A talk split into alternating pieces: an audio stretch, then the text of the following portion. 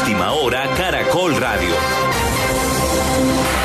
Son las 7 de la mañana en punto. La Contraloría General de la República refirió información a la Aerocivil por la solicitud de integración de Avianca y Viva Air. Isabel Escobar con lo último. Vanessa, mire, el ente de control solicitó información para dar respuesta a la solicitud ciudadana sobre el tema. En el documento, el Ministerio Público pide una reseña cronológica de las acciones que ha realizado la Aerocivil para el trámite de la solicitud de esta integración entre Avianca y Viva, además del Estado a la fecha del proceso y cuánto estiman puede tardar en darse a conocer dicha solicitud. Además, requieren los análisis realizados por la Aerocivil sobre el estado financiero de Viva Air y sobre una eventual liquidación de esta en caso de que se niegue la autorización de integración solicitada. La Aerocivil tiene un plazo no mayor a cinco días hábiles para dar respuesta a este requerimiento. Gracias, Isabel. En Santa Marta inicia la operación retorno de los primeros 124 pasajeros atrapados en el aeropuerto Simón Bolívar tras la cancelación de los vuelos de Viva Air. Heiner Escobar. Así lo confirmó a través de sus redes sociales la congresista Ingrid Aguirre, quien gestionó ante el gobierno nacional este traslado humanitario de los pasajeros que permanecían en Santa Marta a la espera de una respuesta de la empresa aérea. Aguirre también anunció medidas legales y un debate de control político contra las operadoras privadas Avianca y Viva Air, el supuesto chantaje hacia el gobierno para presionar una fusión entre ambas empresas. En total son más de 2.000 los pasajeros varados en esta región del país y desde el distrito continúan coordinando esfuerzos para brindar darles alimento, estadía y también transporte. La ANDI estima que la economía en este año tendrá un crecimiento que no va a superar el 1%. Luis Enrique Hurtado.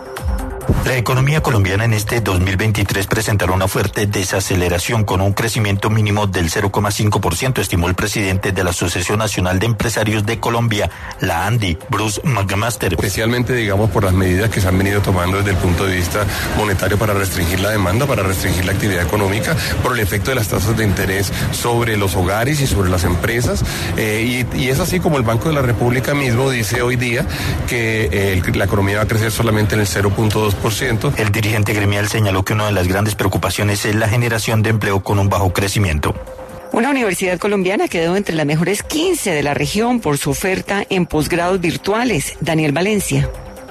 Se trata de la Universidad EAN que clasificó en el ranking hispanoamericano de formación superior online sobre el programa insignia para lograr el reconocimiento. Habla Néstor Fonseca, gerente de proyección de la EAN. Lo hacemos a través de una metodología flexible, completa y de alta calidad. Y actualmente nuestro MBA virtual tiene cerca de mil graduados, destacándose por su liderazgo en el campo de la administración y los negocios sostenibles, según el más reciente ranking de formación superior online FSO. En Colombia este programa es el mejor en su categoría. Actualmente 600 estudiantes cursan este programa.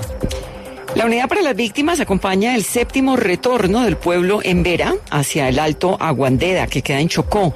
Cristina Navarro.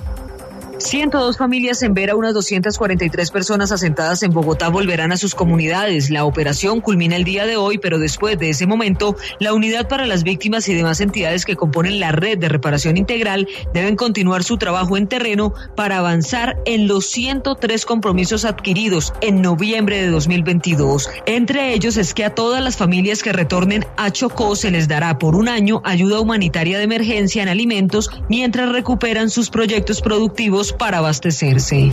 Gracias, Cristina. Varios expresidentes de España y de otros países latinoamericanos se declararon preocupados por los intentos de destituir al mandatario de Ecuador, Eddie Mosquera.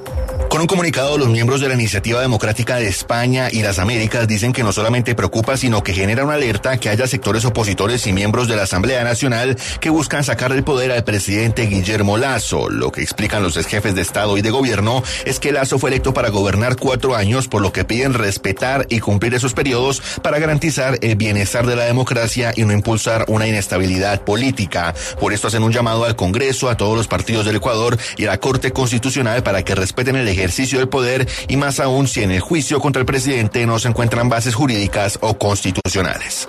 El G20 no se logró poner de acuerdo para emitir una declaración conjunta sobre la situación de Ucrania. Rusia dice que Occidente frustró cualquier posibilidad de consenso.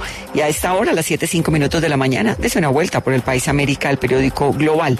Petro y Bukele chocan en Twitter por las cárceles para encerrar a las maras en El Salvador. La historia de la pelea del momento, el rifirrafre entre los presidentes de Colombia y de El Salvador.